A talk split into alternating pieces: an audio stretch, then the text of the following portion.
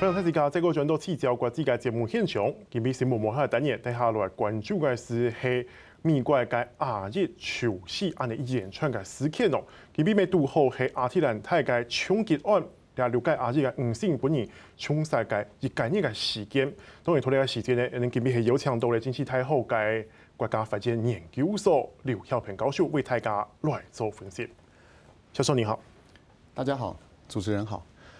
教授，当然就是第一个，我们想要了解是说，刚好今天是亚特兰大枪击案的发生一个月，然后，呃，跟族群有关的弗洛伊德案刚好也在审判，然后刚好前几天又有白人女警不小心误杀了黑人。好，当然我们今天比较聚焦在这个亚裔的方面。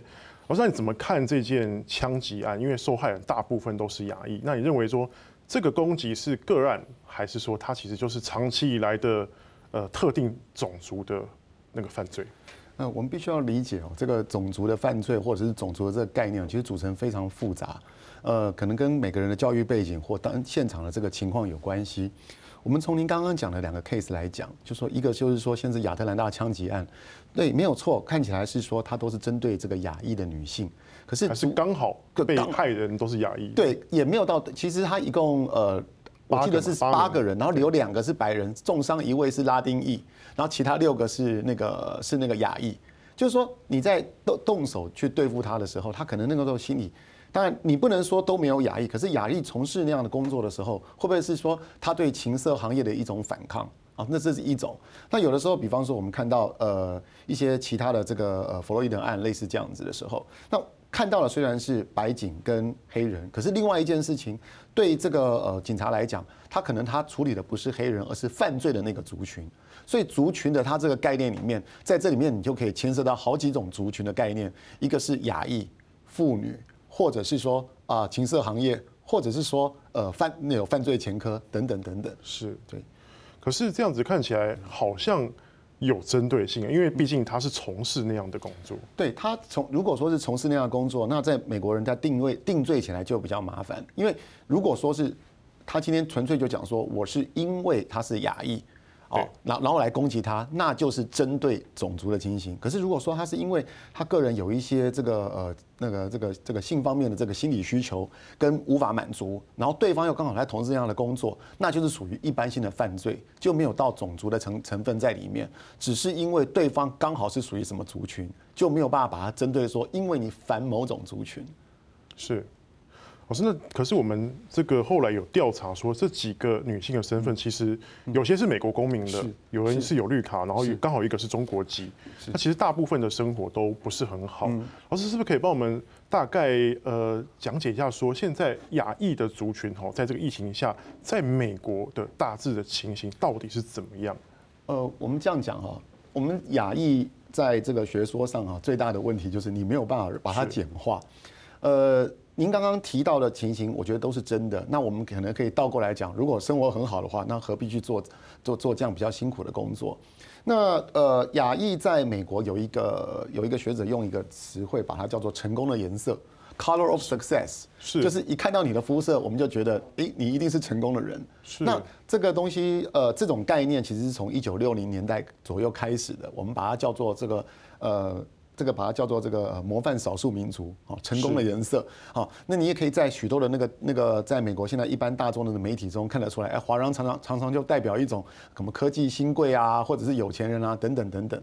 但是这种情形它可能也是塑造出来的，因为一九六零年代民权问题非常的严重，民权问题非常严重，其实就是呃美国的这个黑人他会会会去争民权，他觉得他都被歧视了，是。那在白人的精英族群，他为了去去反驳黑人的这个歧视的情形，就会特别的塑造出这个呃这个亚裔，好，其实主要强调的是呃华人和和和日本人，跟他说，你看这些人，我们以前还制度性的歧视他们呢，就人家现在有房有车有钱，小孩读读读好学校，就把它简化出来，这样用这样的一个方式去暗示给黑人听说，诶，你看看，嗯，今天不是因为你被歧视，今天是因为你自己不努力，看看人家华裔怎么样。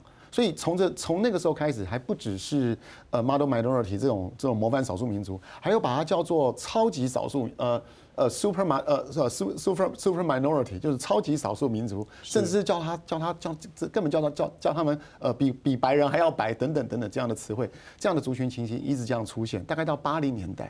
是，不是既然这样的话，可是我们也看到最近的一连串的事件，包括说。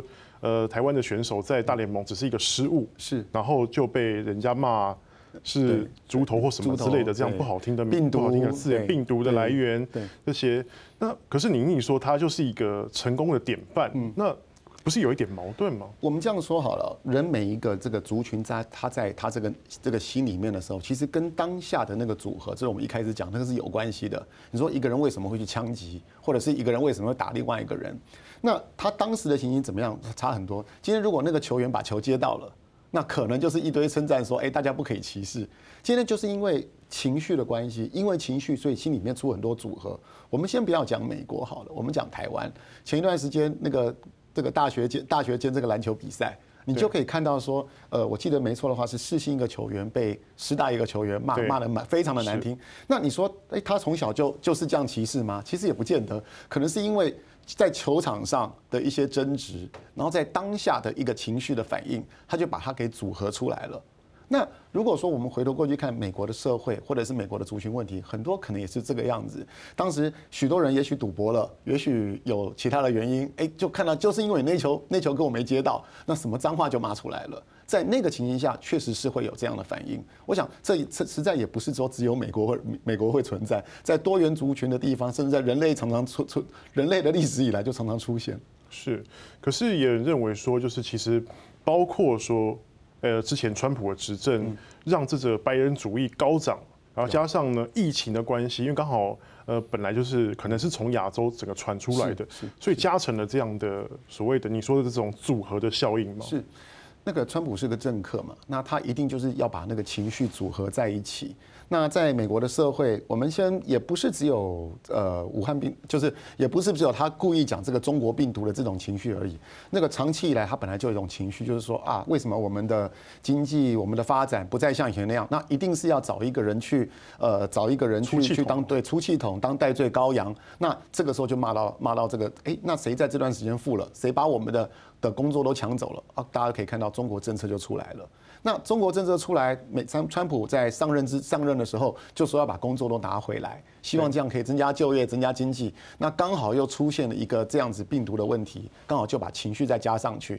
这个时候再融合进原来的这个白人至上，再融合进去原来的这种失业的人口少，就是说，特别是这段时间这个这个失去很多很多很多很多很多机会的这些人们，呃，尤其是中西部蛮严重的，因为大城市蛮严重的。那怎么办？哦，过去八十年代怪给日本人，现在就怪给中国人，这样子。是，对，所以刚好只是这个时候的戴罪羔羊而已了。对，这种情绪在很多地方，在不同的时间会有不同的反应。因为我们也看到说，其实不只是说在美国这样情况，英国、德国、法国到澳洲这种歧视亚裔的现象，其实也随着这次的疫情是更加的严重。是。我们两个情形来讲，一个就是说这些国家的确都有歧视的情形。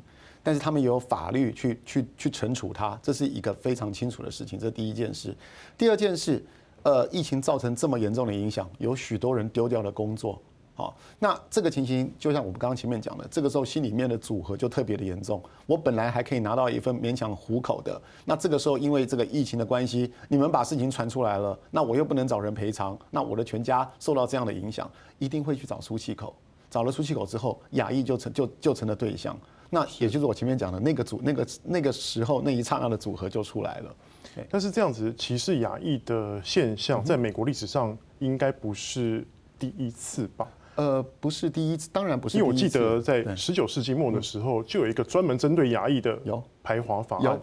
对，我们这样讲，排华法案当时不但是排华，而且是两党一致的政策。是，两党一致的，为什么呢？其实就是我讲的那那个那个当时。华裔跑到美国去，本来特别是爱尔兰劳工，那他们呃拿了美国正在建设嘛，他可以很轻易的拿到一个拿到工资，结果突然间来了一批外劳，那这批外劳一下把他的工作都抢走了，又很廉价，对，又很廉价。那大公司又特别喜欢用他们，他只要用几分之几的价钱，而且这些人，呃，虽然语言不通，可是做起来很很做做起来一下把他们工作抢走了，所以影响到选民。那选民的反应，接下来就是就是压制他们。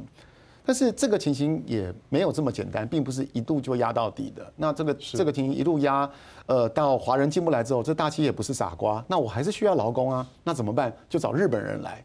好，日本人大概在一八，就是在法案出来之后，中国人进不来之后，就开始开始变成日本人来。是。那日本人来之后，又用了一堆日本人。那所以日本人在大概在一八九零年到一九零零年之间的那十年之间，一下子进口数字就暴涨，因为我需要劳工嘛。那所以到大概大概到二十世纪初，又开始定法案在限制他的移民。这个每一段时间的反应都不同。那你说像刚刚那个排法排华法案，那什么时候结束呢？抗战的时候，就是在那个二次大战的时候结束的。是。那为什么呢？因为中华民国变成盟国了。对。那你还继续歧视我，这样就不合理。但是相同的情形之下，你就会看到，本来这么多的日本人，本来都变成美国公民了，因为二次大战的原因，突然间就剥夺他们的身份，极度的这个歧视，这个身份也就消失了，甚至是是被这个呃这个仇视的对象。现在我们想得到的，当时通通都发生了。对。那所以这是变化的。可是重点是说，感觉上，因为我刚刚看资料，感觉上好像。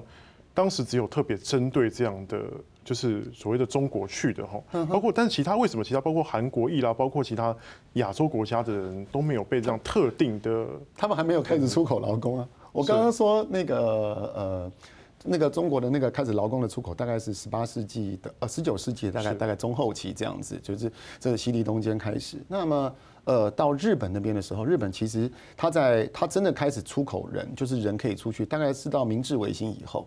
明治维新有人出去的时候，那当然一开始当然不会形成压力，那到后来之后越来越形成压力。那其他族群慢慢也是这个样子。那所以从那个中国那边出去的，因为量比较大，所以当然就变成目标。那演演变了一段时间之后，那当然就变成变成了这个这个历史上，那也也也只有针对他们来来来来讲有这样的数有这样的法律。那这样的法案到现在虽然说它好像已被废止了，但是还有影响力吗？它的那个幽魂还？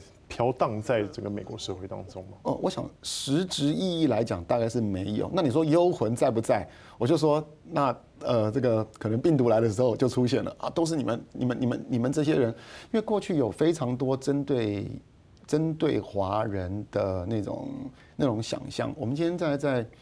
呃，有部电影叫《钢铁人》，对，里面有一个满大人，对，满大人其实是一百年前的这个傅满洲的这个形象慢慢改过来的，就是就是满清的后裔，怎么样在美国做坏事，怎么样欺负女生等等等等。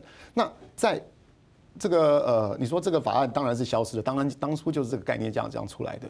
可是当我失去了工作，当我的家庭受到了伤害，好，当我学校好的位置被人家抢走了，好的学校被抢走了，这时候我找的代罪羔羊的时候，那个幽魂就出现了。好，老师，那我们先休息一下，我们等一下继续再来聊。是，那谢谢欢迎哈，继续过来关注那个二九年头美国的天空，欢迎哈，继续关心。